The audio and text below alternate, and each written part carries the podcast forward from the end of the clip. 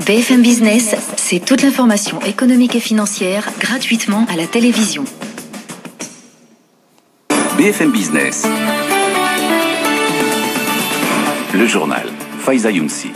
20h sur BFM Business. Bonsoir à tous. Frémissement d'optimisme chez les décideurs alors que la France entame son déconfinement demain.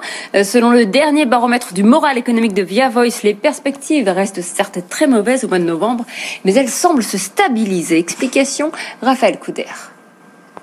Parmi les indices qui laissent penser que l'optimisme regagne du terrain, le nombre d'offres d'emploi publiées la semaine dernière. Selon la DARES, sur un panel d'une quinzaine de sites, ce nombre était quasi équivalent à celui du 19 au 25 octobre. Et Emmanuel Le Chypre, le baromètre du confinement de BFM Business, est aussi porteur de bonnes nouvelles sur le plan commercial, notamment concernant le secteur automobile. On est quasiment sur un rythme de vente normal. 5000 à 7000 ventes par jour en ce moment, c'est exactement comme en début d'année. Je rappelle que pendant le 200 à 300 ventes euh, par jour. Et même pour les commerces non essentiels, il y a un léger mieux comparé au premier confinement. Prenez l'exemple euh, des euh, salons de beauté, on est à 20% du niveau normal d'activité. Les magasins de vêtements, 25% du niveau normal d'activité, 50% seulement dans les cafés-restaurants. C'est un tout petit peu mieux à chaque fois que pendant le premier confinement, notamment parce que tout ce qui a été euh, click and collect, vente à distance, a été quand même un peu mieux développé. Ça, c'est les chiffres que nous donne la FinTech SumUp le tout représentant plus de 40% du PIB. Claire Chekigliani, mais l'INSEE revoit à la, à la hausse son estimation du rebond de l'économie française au troisième trimestre. Le PIB affiche une progression de 18,7% au lieu des 18,2% prévus précédemment. Les commerces dits non essentiels sont sur les starting blocks pour rouvrir dès demain. Les salles de cinéma, elles, ne rouvriront pas leurs portes avant le 15 décembre, si la situation sanitaire le permet. Et elles devront tenir compte du couvre-feu à 21h.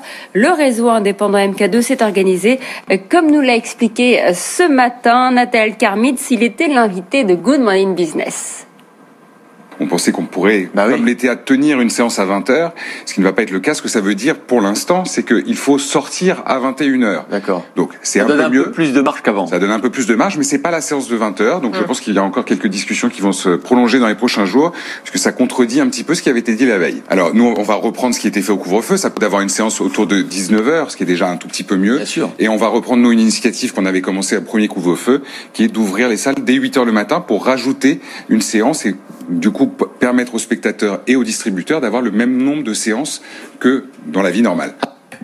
Il est 20h03 sur BFM Business, restez avec nous.